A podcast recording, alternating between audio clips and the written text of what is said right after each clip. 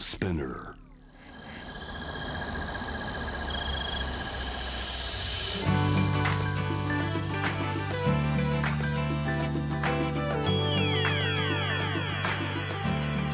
ENEOS 4 Hour Earth One by One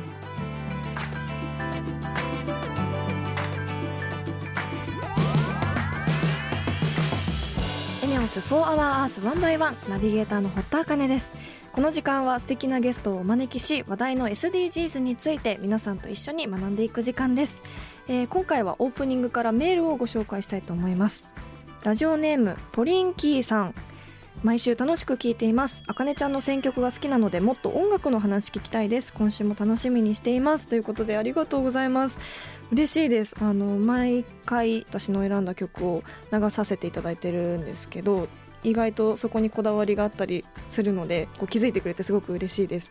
昔から音楽は結構好きで最初はあの小学校の時にカセットテープであややの「イエイめっちゃホリデー」を 何回も リピートして聴いてたりとかしたところから こう音楽に触れ合う実感が始まったんですけどそこからやっぱり私4つ上の兄がいるんですけど兄の影響で音楽を聴くようになって兄は結構なんかすごい流行ってる曲っていうよりかはインディーズのなんかイギリスのバンドをこう掘り出してきてこれいいよとかこうおすすめしてくれるような人でなんか誕生日私の高校生か大学生だったかなの誕生日に私の好きそうな曲を全部プレイリストにして送ってくれたりとかするような 感じでやっぱそういう兄の影響はあるなと思いますね。なんかお互い学生で思春期でなかなか話さない時とかも音楽だけがこう共通言語でこの曲聴いたとかこの曲めっちゃかっこいいけど知ってるみたいな感じでなんかお互いおすすめし合ったりとかしたところから音楽が好きなのは始まっていましたね。あとダンスをやっていたのでこう海外のなんだろう R&B とかヒップホップとか聴いていた時期もあるんですけどやっぱ最近は日本のロックが好きだったりするのでこうフェスとかはなかなか行けないですけどこうフェスの出るアーティストの中から自分の知らないアーティストをこう探したりとかしてそこからあこのバンド知らないなと思ってなんかサブスクで探してみたりとかしていろいろあの広げて追っています。フェスライブやりづらい時期だと思うんですけどだから次行くフェスにすごくありがたみを感じるんだろうなと思ってその時をすごく心待ちにしています。はい、ということで本日も SDGs 学んでいきたいと思います。そんな地球の未来を考えるこの番組はエネオスの提供でお送りします。エネオスもアジアを代表するエネルギー企業として安定的なエネルギーの供給や低炭素循環型社会の貢献のため地球に優しい新時代のエネルギーに挑戦する事業活動を通して SDGs で目指す持続可能な社会の実現に貢献しています。かなりいろいろな活動をしているようなのでそのあたりも番組で紹介していきたいと思います。そしてこの番組は JWAVE をキーステーションに FM ノースウェーブ ZIPFM FM802 クロス FM JFL5 曲をネットしてお送りします。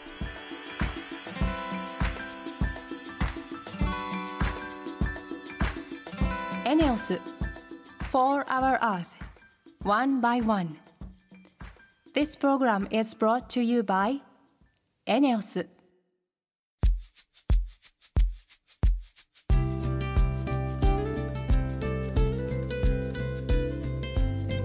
エネオス4 Hour Earth 1 by 1本日のトークテーマは SDGs の目標15陸の豊かさも守ろうです。今回は森を守ると海まで守れるというお話らしいです。気になりますね。この後迫っていきたいと思います。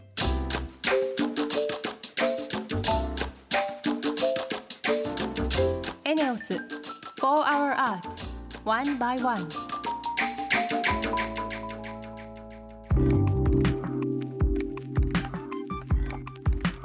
田茜がナビゲートしているエネオス4 Hour Earth 1 by 1本日も素敵なゲストの方とリモートでつながっています。豊かな地球の海と森を守る活動をしている特定非営利活動法人ディスカバーブルーの代表理事水井亮太さんです。よろしくお願いします。よろしくお願いします。いろいろとお話を伺っていきたいと思いますがまずは水井さんのプロフィールをご紹介します。海洋研究開発機構退職後横浜国立大学大学院にて海洋生物学を研研究その後大学発ベンチャーとして2011年に特定非営利活動法人ディスカバーブルーを設立。現在は神奈川県真鶴町を中心に海そして森を守る活動をされています。ということでそもそもこの水井さんのお名前自体が水だったり井戸のいいとか涼しいっていう字だったりすごく水にご縁があるお名前だなと思ったんですが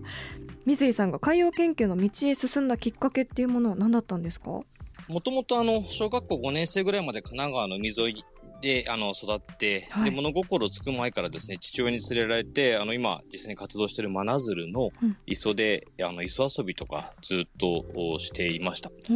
で、その後、あの、東京へ引っ越ししたんですけど、まあ、高校生ぐらいから一人でシュノーケリングやったりとか、あと、まあ、大学に入ってダイビングしたりとか、うんあと水族館のアルバイトとかもやっていて、うん、で、まあ、自然な流れで、あの、海洋生物の研究室に入って、海の研究にもするようになりました。うん本当にお名前のままですね。大学内でのベンチャーってよくあるんでしょうか？あの、そこそこあるはありますね。だけど、まあ今ディスカバーブルー10年なんですけれども、うん、10年続いて、まあきちんと継続しているところってはそんなに多くないかもしれないですね。はい、で、その中で特にあの社会的課題を解決するソーシャルベンチャーとしてやらせていただいていますので、はい、あんまりそんなに数としてはないかもしれないですね。で、もともとまあ、なんで、えー、ディスカバーブルーができたかというとですね、はい、仕事を辞めて大学に戻って、えー、まあ、博士課程の研究している中で、フィールドとして使っていた神奈川県の真鶴町で、退職された学校の先生が、海の学校っていうのをですね、真鶴町の中で立ち上げて、はいで、子供たちにあの、磯の生物観察を教え始めたんですね。で、それをあの、大学院生だったのでお手伝いするようになって、で、お手伝いしてるところでですね、当時大学の中で大学院の学生向けに自分の研究してる分野の技術とか、あ知見を生かしてビジネスプランを考えたら研究費とお小遣い程度の給料くれるよっていう仕組みがあって、で応募しました。うん、で、その中で、えー、まあ、海の学校をもとに、まあ、そういうものを継続的に、えー、海のことをいろんな人に教えながら、あまあ、海を守るというようなビジネスプランを考えたんですね。うん、で、まあ、一晩徹夜して考えて、まあ、しばらくこう、いろいろ迷いながら仕事も辞めてた、てた中で、はい、あ、これかなというふうに思って立ち上げて、で、そのまま大学の方に支援されて、えベンチャーとして立ち上げることになって、で、今に至るという感じです。うん、なるほど。真鶴町に惹かれた理由は何だったんですか？あの真鶴町って神奈川県内の、まあ、一番端っこの方なんですけれども、はい、えー、あの首都圏の、まあ、近隣にあるんですけどすごく海がですね、えー、豊かで生物たくさんいて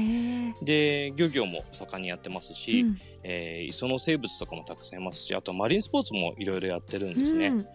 真鶴自体がですね、あの、スキューバダイビングが日本で最初に普及してきた頃に、一番盛んに行われた場所の一つなんで。えー、そうなんですか。はい。とてもあの、本当に海としてはですね、びっくりするぐらい綺麗な海があります。で、海だけじゃなくて、まあ、真鶴って、伊豆半島の手前にポコッと出てるちっちゃい半島なんですけど、うんうんその真ん中にはですね、あの巨木がたくさんあるお囃子っていう森もあるんですね。お囃子？はい。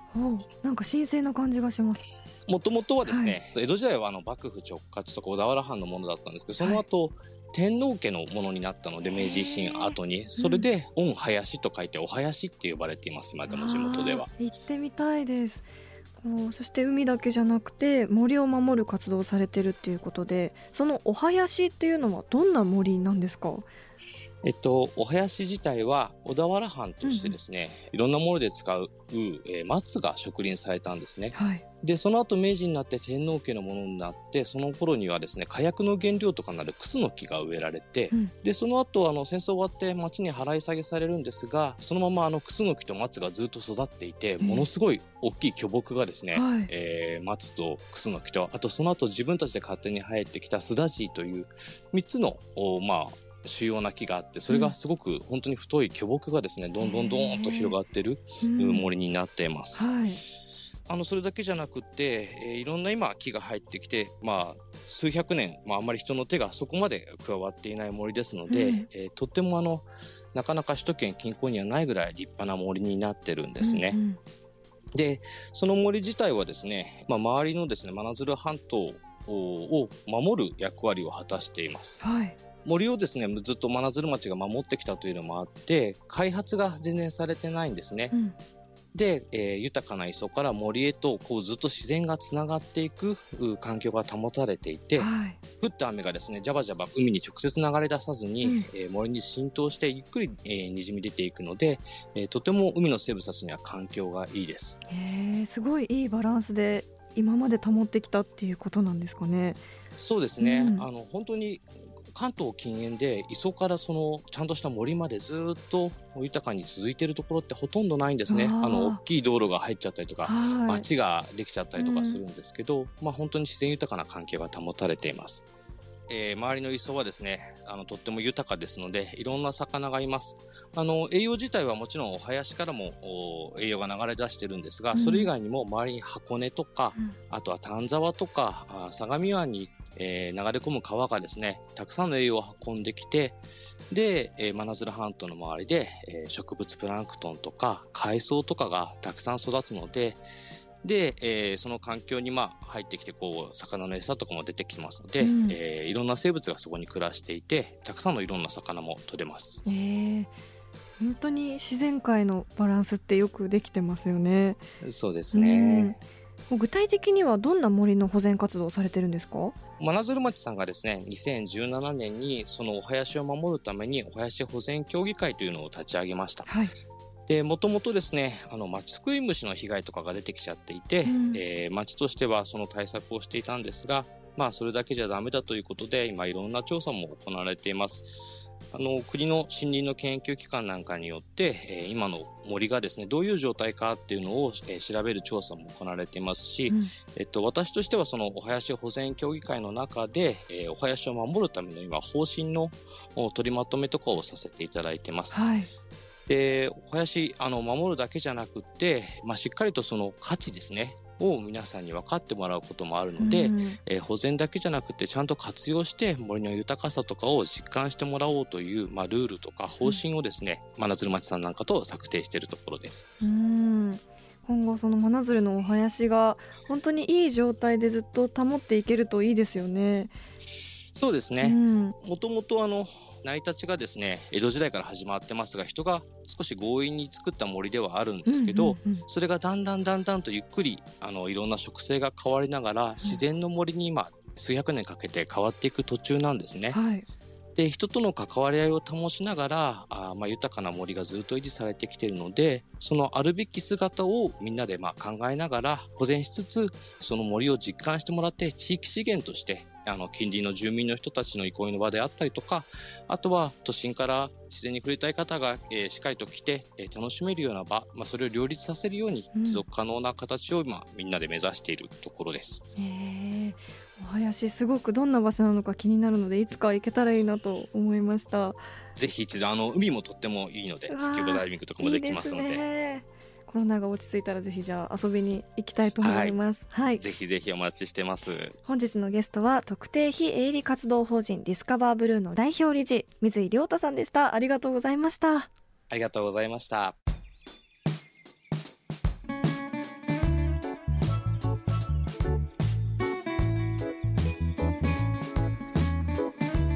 エネオス For Our Earth One by One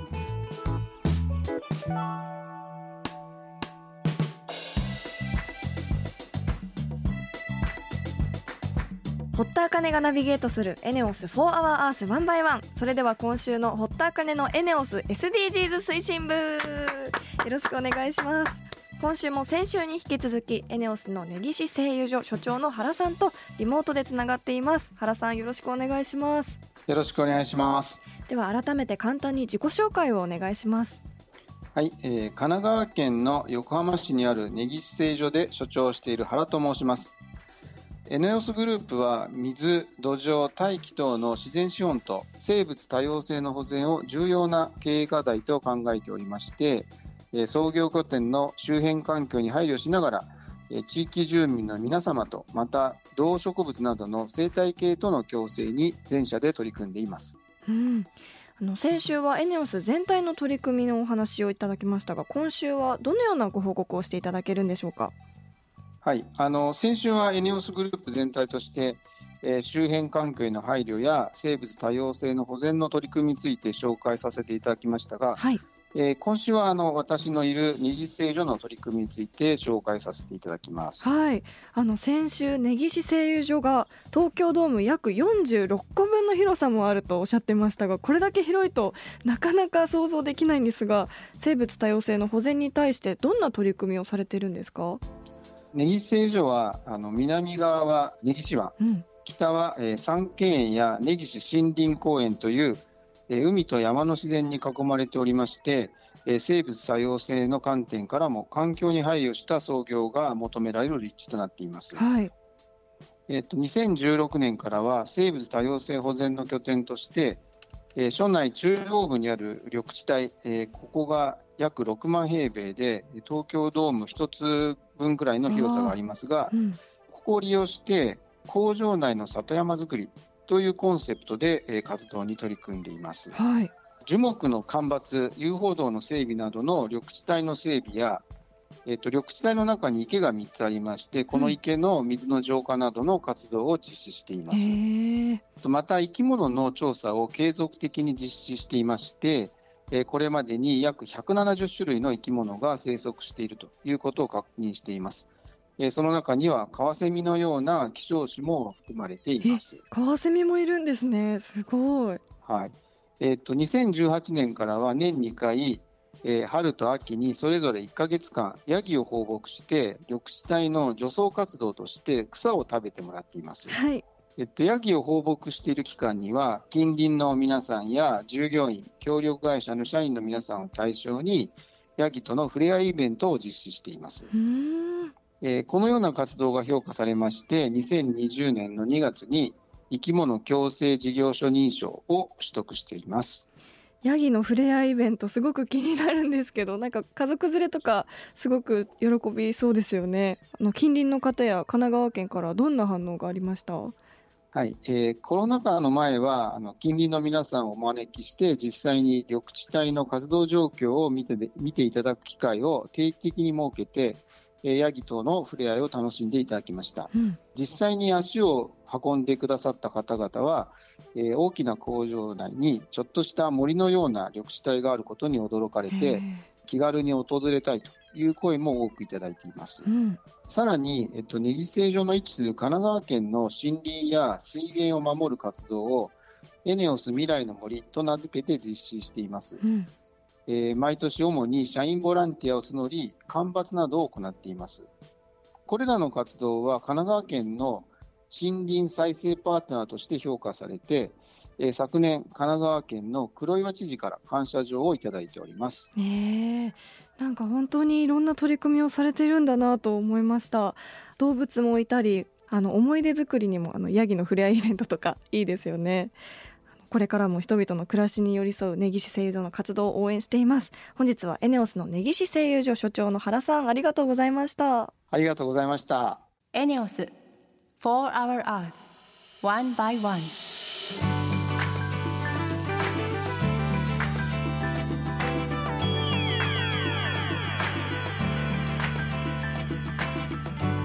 エネオス4 Our Earth One by One そろそろエンディングのお時間ですえー、今日はディスカバーブルーの代表理事水井亮太さんのお話を伺いました。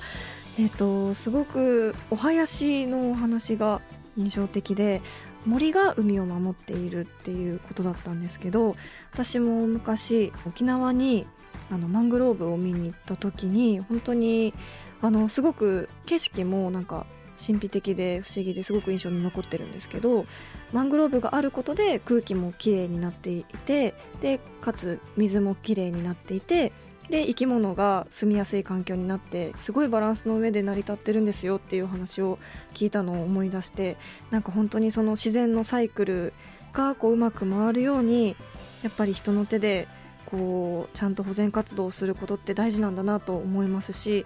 その関東近郊でこういうお囃子っていうものあるのを初めて知ったのでコロナが落ち着いたらあの先ほどお伺いしたらツアーもあるっていうことだったので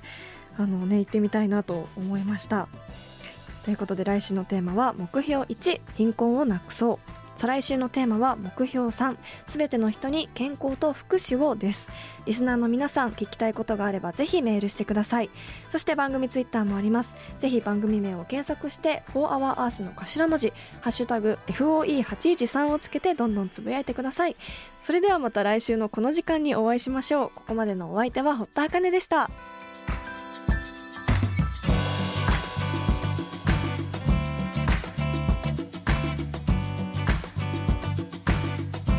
NEOS for our Earth, One by One. This program was brought to you by ENEOS.